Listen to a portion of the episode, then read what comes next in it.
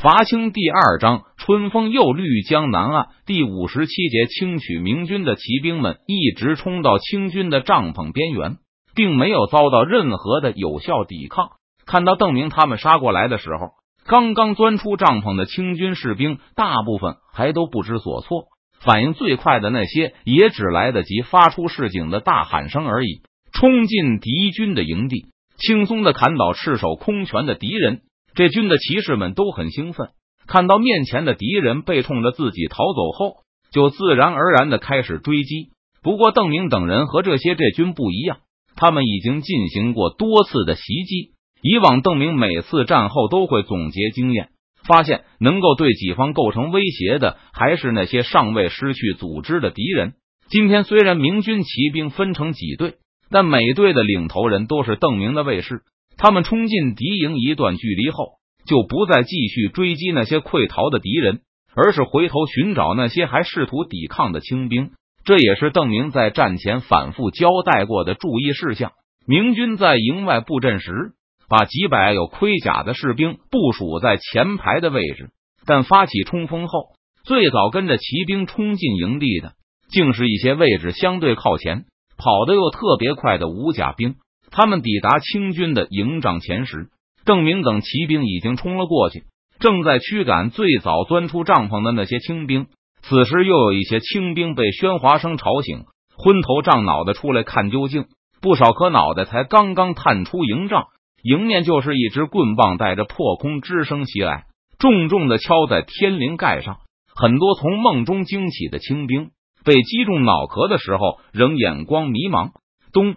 明军一棍下去，带着清脆的响声，棍子从敌人的头骨弹起来之后，敌兵仍是一脸的茫然，让攻击他们的明军心里也有些发毛。难道遭到全力的一棍，敌人竟然行若无事？他们难道是金刚不坏之身吗？不少明军见到这个场景，其中有一些人已经想着要举起棍子再打一棒看看反应了。差不多在攻击者升起这个念头的同时。被击中的人也会突然色变，发出哎呀一声惨叫，扑倒在地。有的人一声不吭，就此再也站不起身；还有些人则仍有挣扎的余力，抱着脑袋在地上翻滚。至此，明军也都明白过来，不是自己下手太轻，或是对方有金钟罩之类的神功，而是敌人反应迟钝，完全没有进入战斗状态。心中大定的明军更不犹豫，一部分人继续向前。敲打着前面更多探出帐篷的脑壳，还有一些人则痛打落水狗，棍棒雨点一般的落下，全力向地上的清兵身上招呼过去。之前无论是刘体纯、袁宗帝，还是郝瑶琪、贺真，都常给邓明讲解战术，其中也有不齐的配合问题。邓明每次都把对方的谈话记录下来，之后慢慢钻研。每当这个时候。邓明常常还会把卫士也都喊上，若是有什么不明白的地方，也可以一起讨论。几个将领各有各的骑兵心得，战术也有很大的差别，甚至彼此看不上。即使是刘体纯和袁宗帝这样关系亲密的朋友，尽管他们的战术都来自于闯营，但私下里也都认为自己的战法更妙。若是邓明拿着袁宗帝的战术询问刘体纯，对方肯定会建议他不要再研究元宗帝的战术了，全盘学习他刘体纯的先进方法。就是在邓明看来，可能也就是爆破这种新型的军事技术，大家还会开诚布公的进行探讨，但估计很快也会各自发展，形成多个门派，各有各的花招绝活。邓明并不知道，其实现在元宗帝、刘体纯等四将对爆破技巧已经有所藏私了。原因既有这个时代上信息传输不便的原因，也是封建军队中各个派系自然而然的行为。遇到李来亨后，邓明发现小老虎也有相似的自负。李来亨认为，他对骑兵、步兵的协同战术是闯营最正宗的嫡传。元宗帝、刘体纯他们虽然是李来亨的叔伯长辈，但绝不能代表闯营一脉的最高军事水平。在与卫士们探讨各种闯营战术时，周开荒是最坚定的拥护者。他认为元宗帝的各种手段尤其精妙，而赵天霸就多有不以为然之处。常常引用西营晋王系的一些战法来攻击闯营的思路。邓明卫队中人数最多的是旧川军系，这个派系的首领李兴汉认为，在战术方面，无论是周开荒还是赵天霸，都摆脱不了一贯的流寇作风。其他战术，比如步骑的配合，李兴汉认为邓明最应该相信的是川军的经验，毕竟这是正规战术。在堂堂对阵方面，川军的方法。显然要比流寇的野路子要强很多。为此，李兴汉和赵天霸、周开荒常常争得面红脖子粗，当着邓明的面大喊大叫。这是大明官兵三百年的沉淀积累，是价值连城的知识财富。李兴汉的话虽然引起了邓明卫队的一片嗡嗡喝彩声，但也导致赵天霸和周开荒同仇敌忾。周开荒立刻冷嘲热讽：三百年的沉淀积累。被闯西两营打得满地找牙，这么没用的知识不要也罢。而赵天霸则挖苦说：“不怕不识货，就怕货比货。坚持传统的明军都被鞑子消灭了，现在剩下的都是闯西两营的人马。”最后还是邓明出来打圆场，同时严禁互相批评。邓明发现，如果允许互相批评，最后就会变成无休无止的互相贬低。各个派系的人都会拿着显微镜去寻找其他派系战术上的缺点，然后进行无限放大、上纲上线，以偏概全，称其为一钱不值。而在维护本派系战术时，即使明知是错误，也要坚决捍卫，强词夺理，极力狡辩，一定要把本派系的理论说成是完美无缺。虽然奎东众将和这些卫士都不是文人。但邓明发现，他们给本派系战术闻过是非的本事其实一点也不差。因此，邓明的战术研讨会只研究各派的共同点，绝不涉及差异点。任何理论或是思路，邓明觉得只要能被各派都采用，那就说明有合理之处。当然，如果与科学相违背，可以被政委的共同点，比如类似和尚能导致火药威力大增之类的，邓明也毫不犹豫的摒弃。突击涉及到骑步战术，邓明发现各派似乎都讲求一个配合问题，就是骑兵和步兵原则上要协同作战，互相掩护。当然，这也不是绝对的。明军四川系、西营晋王系以及闯营各个系统都给出了大量例外情况，很难验证这些例外的正确与否。因为一旦讨论到这种理论差异，卫士们就会发生激烈的争论。并且都是对人不对事的态度，即使同属川军系统，李兴汉阵营内部也有很多不同的声音，而且水火不容。因此，邓明只能认为，在正常情况下，应该把步骑协同视为最重要的作战原则，具体战术应该围绕着这个中心来实施。今天，邓明就抱着这样的打算，在进攻前，他宁可牺牲一些马队的袭击突然性。也要保证步兵的跟进速度，而在马队杀入敌营后，明军的骑兵屡屡回头协助己方步兵作战。每一个明军骑士都睁大眼睛，在战场上寻找着正在组织起来的敌军。如果发现这些抵抗核心正在明军步兵前方形成，明军骑兵就会立刻发起攻击，与本方步兵两面夹击，在其尚未形成前就予以摧毁。而如果是在明军骑兵眼前形成，那就可以稍微放一放。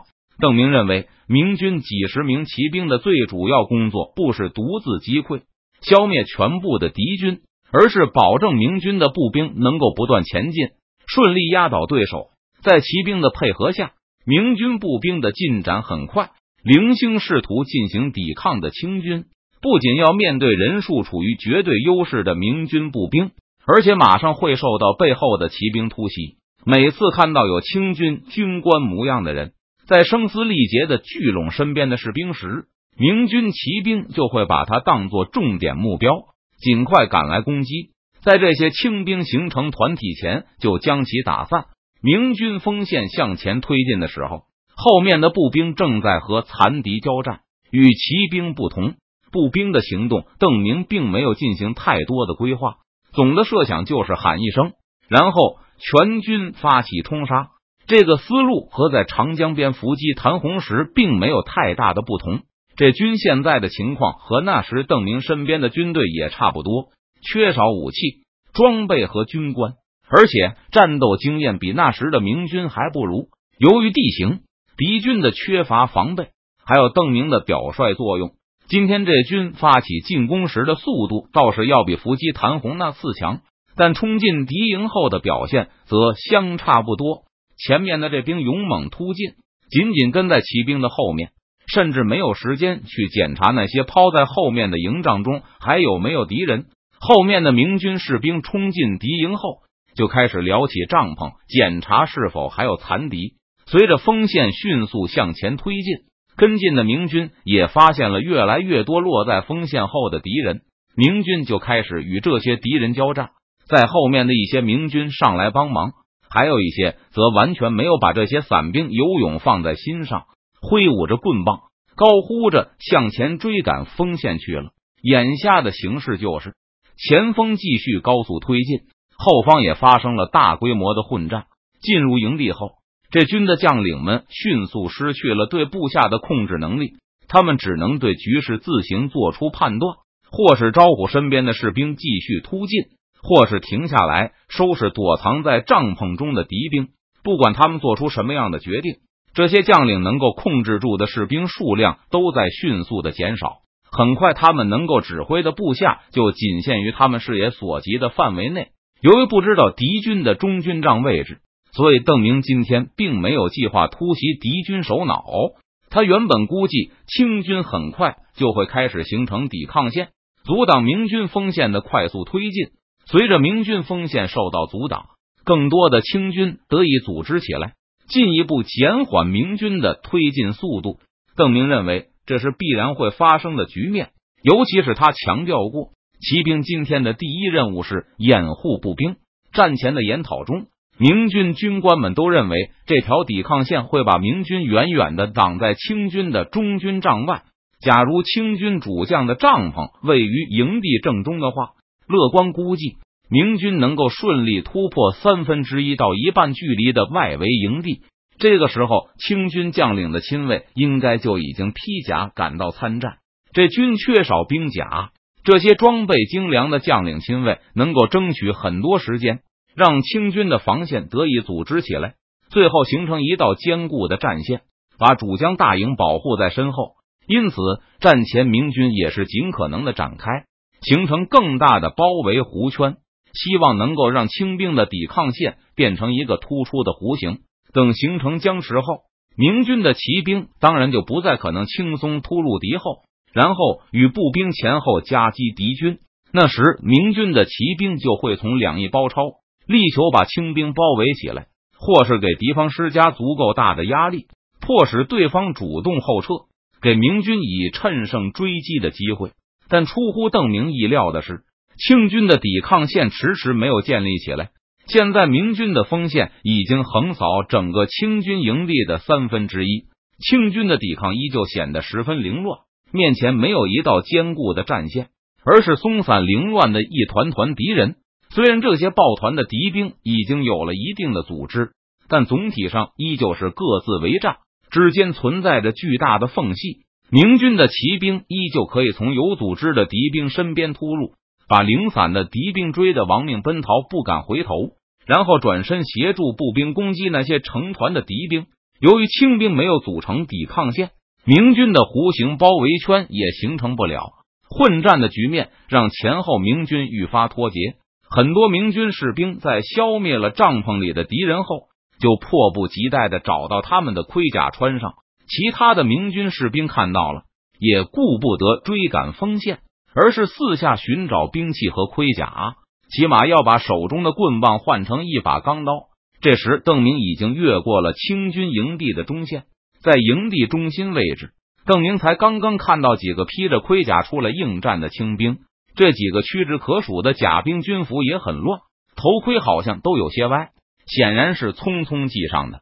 看到这些甲兵后，邓明犹豫了一下，放弃了直冲进去。寻找对方主将踪迹的冲动，而是按照事先的计划绕过清军营地中心，继续向前扰乱敌营。既然局面已经如此混乱了，那就让它变得更混乱一些吧。邓明感觉眼下的局面越来越像是伏击谭红石的场面，两军都杂乱无章。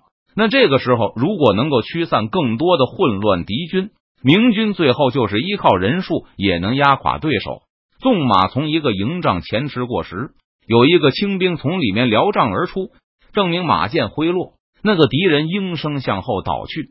邓明注意到，被杀的敌人虽然没有披甲，但穿着上好的马靴，应该是个军官之流。现在已经深入到清军营地的中心地带，周围很多营帐可能都是属于军官或是亲兵所有。在这一片大乱中，邓明还听到好像有女人的惊呼声。很快，邓明的怀疑就得到了证实。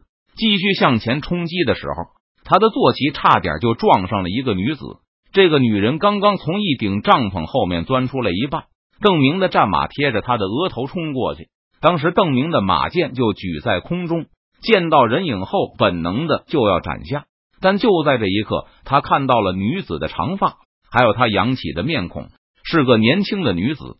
虽然只有一瞬间的对视，邓明还是从他眼中看到强烈的恐惧和泪光。也看到这个刚从帐篷中爬出一半的女子，已经露出来的上半身似的。战斗前后持续了大半个时辰，结束的远比明军预想的要迅速。清将在中军帐进行的垂死挣扎，也没能坚持多长时间。这些鞑子是扬州露营，五天前刚到的南京。他们到的时候，延平郡王已经退兵了。得知芜湖有警报后，就从南京出发。要赶去上游方向审问过俘虏后，邓明把众将召集到一起，给他们介绍情况。他们本来就是要去对付我们的，结果在这里被我们打了。这些露营希望能够乘船去芜湖，但是水师刚运送另外一波露营去上游，一时没有船只，他们就在大胜关扎营，想等水师返回再说，省得自己走路。扬州露营有一千二百匹甲。大概是我们甲兵的两倍半，营中有一千五百府兵，其中三百是到南京后郎廷佐拨给的。今天我们消灭了两千左右的鞑子，逃走了六百至七百俘虏，共称他们有二百匹军马，其中一百匹战马。现在我们缴获的数字是一百八十八匹，剩下的可能是被逃兵带走了。现在这军正在清点缴获。虽然逃走了几百清兵，但他们的盔甲大多没来得及带走。邓明估计缴获数差不多也该是这么多。这是一支比较强大的露营，所以南京才会派他们去芜湖。无论是要防备，还是伺机夺回安庆，都能起大作用。至少要比在黄池拦截我们的那些地方露营要强大的多。停顿了一下，邓明对众人说道：“在黄池堵截我们的露营鞑子。”可能也就几百披甲，肯定没有骑兵。但我们与他们交战，就算侥幸得胜，也会伤亡惨重。但今天消灭了扬州露营，我们却是易如反掌。这就是有备和无备的区别。有备即使兵力弱小，一样能让强敌忌惮；无备便是兵强马壮，也不堪一击。诸位，将来我们领兵，便是在安全的地方，也万万不可忘了修营墙。挖战壕，就是每天少走点路，也不要疏忽了攻势，以致追悔莫及。众人纷纷应是，只有木坛想起闽军的十几万精兵强将，偷偷的叹了口气。战后，明军还发现了不少妇女，其中不少都是镇江人。郑成功撤退后，清军收复镇江、瓜州等地，管孝忠、蒋国柱就以光复城市为名。把城中的妇女赏赐给军士。扬州露营适逢其会，也分走了一批。江南提督管孝忠和巡抚蒋国柱在尾随郑成功东进的路上，就把镇江、瓜州等地的妇女卖掉，然后又把无锡等新光复的城市的妇女掳走。现在他们在苏州，打算等离开苏州时，再把这些妇女也卖掉。清军每过一处。后面就有大批的光复城市的百姓跟来，在城市里贴满榜单，寻找被掳走的妻女，想花钱赎回亲人。扬州露营本也打算照此办理，但南京是省城，又没有被郑成功攻陷，自然谈不上收复，所以不允许客军掳掠。扬州陆营就打算把这些女子先带去芜湖，在开战前卖掉，等收复了安庆后，可以再掳掠新的。这些女子最后也会在南京或是扬州出售。听完了这些女人的遭遇后，邓明只是摇头叹气，下令为他们建立一个女营，不许士兵前去骚扰。